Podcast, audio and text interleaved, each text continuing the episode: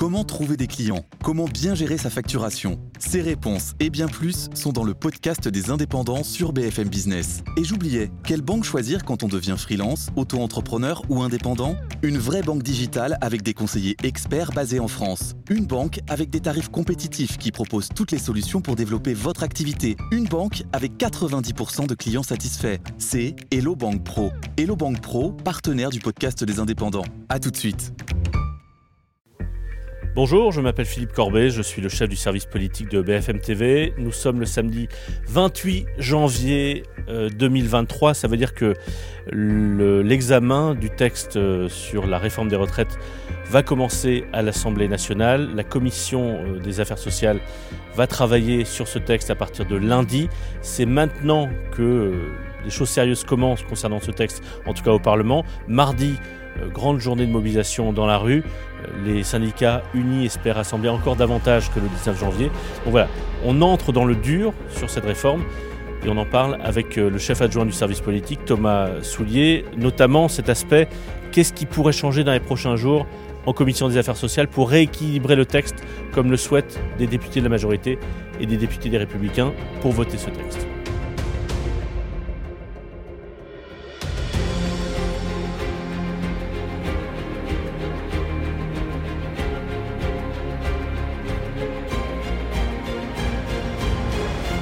Salut Thomas. Salut Philippe. Bon, on fait semblant de te dire salut, mais en fait, on a déjà passé la matinée à travailler ensemble. Euh, ce lundi, une date qu'on avait notée dans notre agenda depuis plusieurs semaines, arrivée en commission des affaires sociales à l'Assemblée nationale du projet de loi de finances rectificatives sur la sécurité sociale qui concerne donc, euh, qui, inclut donc la réforme des retraites. Euh, c'est un moment important et, d'habitude, en fait, on, nous, on va couvrir euh, de façon parfois assez distante les travaux en commission. En tout cas, on les couvre, mais on en fait rarement état de façon euh, extensive euh, sur, sur, nos antennes. Mais là, c'est vraiment un moment important dont on va beaucoup parler. Quel est l'enjeu en fait des prochains jours en commission? C'est le début du combat politique. c'est là où on va étudier durant trois jours tous les amendements, donc c'est-à-dire toutes les propositions des oppositions, même de la majorité, seront examinées, votées ou rejetées. Et donc ce texte-là, après, qui va arriver dans l'hémicycle de l'Assemblée une semaine plus tard. Euh, il y a 6938 amendements, on va mmh. sûrement euh, y revenir, donc un par un, ils vont tout examiner. Euh, il y aura des débats, il y aura des votes, et c'est là qu'on va vraiment voir quel est l'état eh bien, des forces politiques à l'Assemblée, comment se comportent les républicains? Est-ce qu'ils sont alliés à la majorité ou plutôt critiques? Est-ce que la NUPES euh, y va fort, très fort dès le début euh, en commission? Est-ce que la majorité euh, ne répond sur rien ou plutôt tente le dialogue? On va vraiment voir, c'est une sorte de grand entraînement, de première partie, comme pour un concert en fait, où la première partie c'est la commission, et puis le vrai concert, ça sera lundi d'après dans l'hémicycle. Tu as donné un chiffre important, donc il y a environ 7000 amendements qui ont été déposés. Euh, environ la moitié par la France Insoumise. En tout, il y a 6000 amendements de la NUPES, environ. Ouais, 86% ça vient de la NUPES. Voilà. Euh, quel enseignement on peut tirer de ce chiffre d'ailleurs? C'est beaucoup, mais c'est moins que ce qu'on avait imaginé. C'est trois fois moins que lors de la précédente réforme des retraites, donc euh, en 2019 et 2020. ça en dit long sur la stratégie politique de la NUPES. au mois de septembre-octobre, quand on posait la question à des euh, dirigeants de, des Insoumis, on leur disait Vous allez faire quoi Vous faites en janvier euh, ou en décembre à l'Assemblée? Ils disaient Obstruction. Ils disaient On va déposer 1000 amendements par député. Euh, nous sommes 150, donc il suffit de, faire le calcul. Comme on l'a fait il y a trois ans, parce qu'il y a trois ans, ils avaient déposé 1000 amendements par député, sauf qu'à l'époque, ils étaient beaucoup moins nombreux. Là, changement de stratégie, pas d'obstruction. Bon, en effet, ça fait beaucoup d'amendements, mais ce n'est pas énorme. C'est c'est examinable, hein, c'est possible dans le délai euh, accordé euh, euh, par l'Assemblée. Pourquoi? Parce que pour deux raisons. D'abord, parce qu'ils veulent rapidement aller à l'article 7. L'article 7, c'est quoi? Ce sont les fameux 64 ans. Donc ils veulent aller vite pour rapidement débattre et taper fort sur l'article 7. Et puis, parce qu'ils veulent pousser l'exécutif à organiser un vote. Et ils savent que s'ils vont vite, il y aura un vote. Si c'est obstruction, il n'y aura pas de vote. Ils veulent un vote. Et pourquoi ils veulent un vote? Parce qu'il considère qu'il n'a pas de majorité à l'Assemblée et que l'exécutif devra dégainer un 49-3. En gros, c'est un pouce au crime. Mm. Ils veulent pousser Elisabeth Borne à dégainer un 49-3. Donc ça, ça va être euh, donc arrivé en commission des affaires sociales la semaine prochaine. Et ensuite, il y a la séance euh, à partir du 6 Oui. février Dans jusqu'au l'hémicycle. 17 février, puisqu'on ne Ouais. va pas revenir sur cet aspect constitutionnel, l'article 47.1, mais les Pitié, débats en première lecture ne, ne dépasseront pas le 17 février. On, on aura l'occasion d'en reparler dans de prochains épisodes. Mais pour rester sur la commission des affaires sociales, Oui. euh, dans les 7000 amendements qui ont été déposés, il y a aussi des amendements de la majorité. Mhm. Et notamment, en, en regardant les, les amendements, il y a des, des amendements assez créatifs du MoDem Ouais. qui essayent de corriger certains, euh, euh, certaines, euh, certaines zones d'ombre de la réforme, en tout cas certaines, certaines, certaines critiques qui ont été faites depuis la présentation de la réforme. Il y en a, il y a un amendement qui est intéressant, par exemple, sur un bonus-malus concernant l'index des seniors. C'est-à-dire que le gouvernement dit, euh, certes, on va repousser l'âge légal, certes, il y a beaucoup de, trop de- de- d'entreprises qui se débarrassent, entre Ouais. guillemets, leurs seniors euh, avant, avant qu'ils ne puissent partir à la retraite. Euh, donc, on va exiger des entreprises qu'elles publient un index des seniors, donc pour qu'elles euh, qu'elles disent publiquement combien de seniors elles ont dans, leur, Ouais, c'est dans ça. leurs effectifs et de combien de seniors elles se sont débarrassées. Et Tu le gouvernement mieux que l'exécutif et la oui, majorité. et pourtant, c'est pas très clair. le, le gouvernement dit on mettra des sanctions pour, ceux, pour les entreprises qui ne publient pas l'index. Oui. Mais à ce stade, il n'y a pas de sanctions pour les entreprises sur le choix ou pas de se débarrasser des seniors. Et donc, cet amendement du Modem propose un système de bonus-malus. L'idée, c'est que des entreprises qui garderaient leurs seniors auraient un bonus et les entreprises qui se débarrasseraient de leurs seniors auraient un malus. Pour l'instant, le gouvernement ne dit pas, ne, ne, ne, ne- ne- ne- ne- ne- ne dit pas euh, ce qu'il va faire de cet amendement. Non. Moi, j'avais entendu ces derniers jours que le gouvernement réfléchissait Ouais. à une mode de, san- euh, mode de sanction Ce qu'a financière. dit Louis Véran, le porte-parole Oui. du gouvernement, toute la semaine, lorsqu'on a vu à la fois euh, lors du débat sur BFM TV, Oui. lors de ses déplacements, dans d'autres médias, il dit clairement qu'on va aller vers un mode a priori de coercition. Voilà, c'est ça. Voilà. Est-ce que ça va passer par ce bonus-malus ou par un autre système Ça, on ne sait pas encore.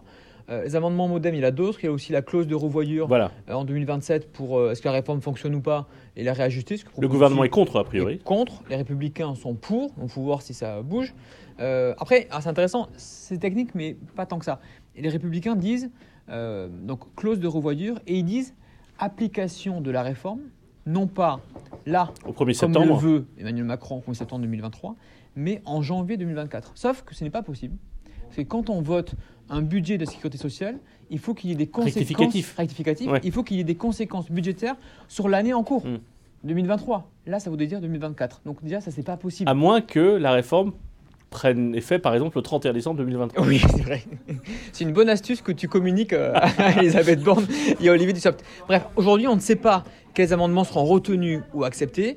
On voit quand même que le modem était moins gourmand que prévu. Oui. Parce que le, le modem voulait euh, euh, taxer euh, notamment les plus grosses entreprises. Il y avait d'autres amendements qui étaient, un peu plus chocs, ouais. qui étaient un peu plus chocs. hein. Et ils n'ont ils l'ont pas, ils pas pris en place. Ils voulaient aussi passer les 35 heures à 35 heures et demie Oui, par c'est ça. semaine. Autant vous dire que ça a été rapidement balayé. Mais il y a quand même un amendement modem qui a attiré mon attention. Donc, on- il il y, a eu cette, ce lièvre qui a été levé cette semaine euh, concernant les femmes. Oui. Euh, donc, euh, Franck Riester, ministre des Relations avec le Parlement, a reconnu sur la chaîne parlementaire que, pour reprendre son expression, les femmes étaient un peu pénalisées par cette Mhm. réforme. En fait, c'est assez simple à comprendre, c'est-à-dire que comme l'âge légal va passer de 62 à 64 ans, un certain nombre de, de dispositions qui sont déjà aujourd'hui prévues euh, dans la loi pour les femmes, par exemple 8 trimestres en moins par enfant, euh, pour compenser en fait les effets du congé maternité, etc. Eh bien, l'effet de ces mesures qui existent déjà dans la loi va être gommé ou en tout cas euh, limité par le passage de l'âge légal de 62 à 64 ans. C'est un fait. C'est un, fait Mm. qu'a reconnu euh, euh, Franck Riester de façon très honnête, mais qui a un peu embarrassé ses collègues, Si peu.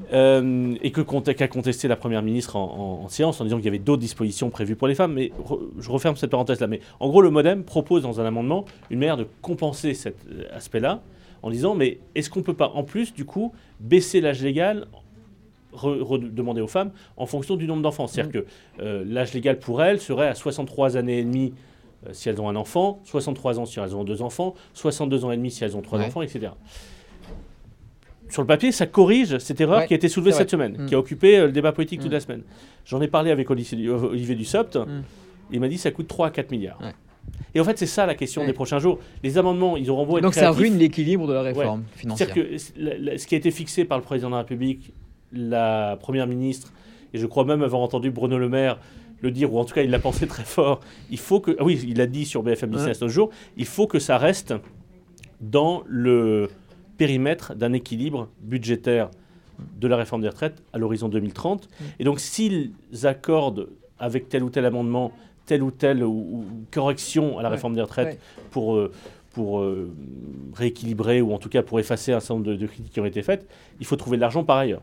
En fait, s'il y a trop de concessions et s'il y a trop euh, de chèques réalisés durant les prochaines semaines à l'Assemblée, un, Emmanuel Macron en tête va, di- va dire non mais attendez, c'est pas ce qu'on s'est dit. Je vous ai dit que l'équilibre doit être respecté, donc respectez-le. Ouais. Deuxièmement, les Républicains vont dire non mais attendez, euh, là ça crée un déficit supplémentaire, donc nous on attache à cela, donc euh, non on vote plus finalement. Édouard Philippe, Oui. euh, le, le, le- le chef euh, de l'orthodoxie budgétaire dans ce pays, va dire Et, et- et patron d'un des trois partis de la majorité. et va dire non mais attendez euh, ça c'est pas possible Bruno Le Maire ah, Mm. qui dirige Bercy lui il est vraiment attaché et il paraît qu'en ce moment quand des députés ou parlent à Bruno Le Maire quand ils disent non mais attends Bruno sur ce point là il faut qu'on fasse une il dit faites ce que vous voulez mais moi à la fin je veux pas qu'il y ait déficit supplémentaire donc en gros débrouillez-vous mais moi je ne passe donc il y a beaucoup de coûts à prendre aussi euh, si euh, voilà trop de concessions étaient réalisées durant euh, ces semaines là au Parlement Alors voilà le contexte avec ce qui va se passer dans les prochains jours en commission des affaires sociales. Ouais. Et puis il y a l'état d'esprit des députés de la majorité, notamment des députés Renaissance, qui, qui disons, ne vivent pas leur meilleure vie en ce moment. non C'est pas facile. Non, c'est Et, et d'ailleurs, certains, tu as parlé à un certain nombre d'entre eux, Ouais. et, et, euh, disons qu'ils, euh, je crois que c'est l'un d'entre eux qui disait que la bataille de l'opinion est, Ouais. est déjà perdue. Ouais, c'est un conseiller du gouvernement qui me disait euh, ceci, qui était plutôt honnête en disant voilà, là, au vu du sondage, notre sondage est là Le pour BFM TV euh, de mercredi soir. Donc, je rappelle, 72, 72% voilà. des Français sont opposés à la réforme des retraites, c'est Voilà. plus 13 en 15 jours depuis la présentation de la réforme. Et pire pour eux, 40% des électeurs d'Emmanuel Macron trouvent la réforme injuste. Mm. 40% des gens qui ont voté pour Emmanuel Macron. Ouais. C'est plus 13 points. Donc c'est quand même énorme. Ce sondage était une douche froide en coulisses, Ouais, euh, dans les coulisses du pouvoir. Euh, et il faut dire qu'à la fois ce conseiller dit cela, un ministre me disait aussi, c'est assez inquiétant, les députés qui viennent sur nos plateaux tous les jours pour faire, je cite, de la pédagogie, euh, en gros n'en peuvent plus, parce qu'ils voient que plus ils parlent, euh, plus les Français sont opposés à la réforme. Donc il y a un côté un peu euh, pas très efficace. Euh, difficile pour eux sur le terrain. Ce n'était pas le cas, mais ça commence à l'être un petit peu. Difficile pour eux en plateau. Parce Ouais. qu'ils se font coincer sur des points techniques. Ce- Ceux qui viennent sur BFM TV, ils sont une dizaine à, venir régulièrement sur Ouais. notre antenne depuis 15 jours. Euh, ressortent parfois un peu secoués et, et ont l'impression que c'est un peu dur parce que quand ils sont face à un représentant de la CGT ou un représentant du Rassemblement national, de la NUPES ou LR, ou, ou face tout simplement aux questions euh, des journalistes de BFM TV, ils ressortent parfois en disant euh, c'est dur quoi. L'autre fois, j'étais avec un député de la majorité en plateau. Je lui ai posé une question assez technique, euh, mais c'est un point important, c'est sur les carrières longues, etc. Ouais. Il ressort, on discute, et il me dit Vous nous avez. Vous, vous m'avez bien coincé. Ça fait deux fois que je me fais coincer sur ce point-là. Je vais faire un à du soft. donc, donc au, fil, euh, voilà, au fur et à mesure aussi de ce travail de pédagogie, ils veulent avoir des éléments. Et ces Ouais. 10-là dont tu parles sont devenus des spécialistes euh, de, Oui, de la réforme certains s'améliorent dans les arguments et de la manière dont ils répondent aux questions. à force de texto à Olivier Dussopt. Non mais c'est non mais c'est- c'est c'est vrai parce que ça se passe euh, comme ça. Certains euh, députés, alors certains d'entre eux ont l'habitude des plateaux télé et des studios radio de façon générale euh, et sont assez aguerris. Mais même les plus aguerris d'entre eux, je les ai vus à certains moments arriver en plateau là ces deux dernières semaines avec des fiches bachotant, ayant, ayant peur d'avoir une question euh, euh, auquel, fois, une on question à laquelle les ils n'auraient pas de comprendre, C'est une réponse. réforme très très technique. Ouais. Et euh, il faut tout connaître, etc. Alors, Olivier Dussopt, il la connaît parfaitement, mais Oui. ils sont peu au gouvernement, dans la majorité, à la connaître aussi bien. Disons qu'on on va, on va dire les choses comme ça. Mm. Les ministres ne se pressent pas Non. pour Ah venir défendre cette réforme auprès des Français. On l'a proposé à un certain nombre de ministres. Mm. Olivier Dussopt l'a fait, euh, mais la plupart des autres, ne, enfin quand je dis la plupart des autres, quasiment tous les autres ne sont pas tout à fait chauds à l'idée d'être confrontés à des, des Français qui leur présentent leur cas précis. Olivier Dussopt euh, l'a fait. Olivier Véran aussi fait beaucoup de, Oui. de médias. Gabriel Attal a envie aussi d'exister sur cette réforme-là. Il considère que ouais, il y a des choses à, à faire pour lui. Mais c'est vrai qu'il y en a d'autres qui se. Un, qui n'ont pas envie de prendre des coups, parce qu'il n'y a que des coups à prendre. Et deux, qui n'ont pas l'autorisation de venir. Parce que, à part 5-6 ministres, les autres, on leur a dit vous ne parlez pas des retraites sur plateau de télévision, ce qui crée beaucoup de frustration chez eux parce qu'ils n'ont même pas euh, l'occasion de parler de leur sujet à eux. Parce que s'ils viennent nous voir parler de leur sujet, évidemment qu'ils vont avoir une, question sur les retraites. Et c'est comme ça que Franck Riester s'est fait en quelque sorte piégé, pas piégé par LCP, mais piégé par le contexte de venir parler d'autres choses. Et évidemment qu'on a parlé des retraites et que euh, la maladresse politique a coûté cher à lui, à l'exécutif et à la majorité. Ça fait beaucoup de mal. On en revient finalement à- au sujet de départ, c'est-à-dire que si la bataille de l'opinion est déjà perdue, comme, euh, ouais, te, comme le dit disait, le euh, comme te disait euh, cette source euh, Ouais. gouvernementale, si la bataille de l'opinion est déjà perdue, si au fond ils savent que jamais ils n'arriveront à convaincre une majorité de Français que cette réforme est juste, que cette réforme est nécessaire, etc., la bataille, ça n'est plus dans l'opinion, Ouais. c'est la bataille, elle est d'autant plus au Parlement. Et donc comment faire en sorte il de se console avec l'Assemblée. voilà, comment, se- comment faire en sorte de trouver une majorité au Parlement Mhm. Quand clairement une majorité du pays, et, et au-delà de 70% selon plusieurs sondages, est clairement opposée à cette réforme. Et donc ça passe par les républicains. Ouais. On en parlait dans l'épisode précédent avec, euh, Ouais. avec Alexis Cuvillier. Si vous ne l'avez pas encore écouté, je vous invite à le faire. On parlait spécifiquement des républicains. Mais il peut y avoir une surprise, et, et je pense notamment à ce que disait Marine Le Pen euh, euh, en fin de semaine, a été en déplacement dans le Pas-de-Calais. Mhm. Marine Le Pen dit attention, le vote n'est pas joué, il y a une incertitude. Il est possible, malgré euh, le, le- le- le- les rapprochements entre Éric Ciotti et Elisabeth Borne sur, la réforme, puisque c'est notamment euh, euh, en discutant avec des républicains que Elisabeth Borne a convaincu le président de la République de renoncer aux 65 ans et de revenir à 64 ans et une accélération de, de l'allongement de la durée de cotisation.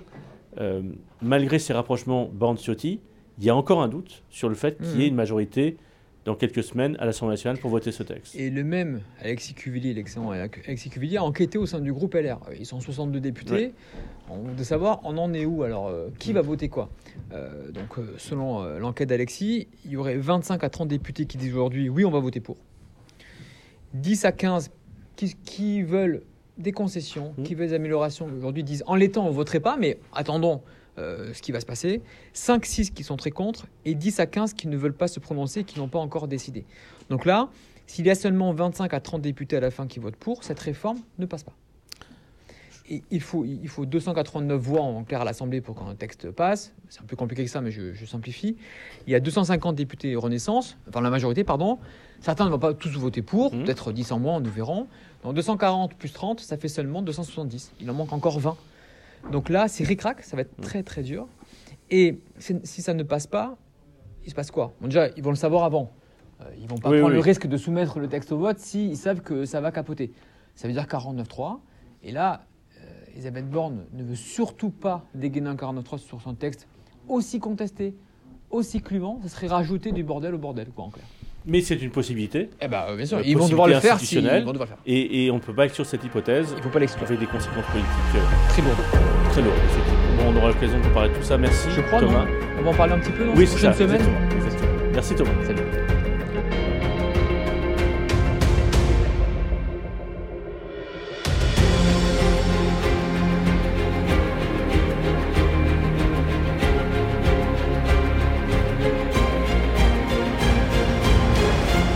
D'avoir suivi cet épisode. On se retrouve euh, dans les prochains jours.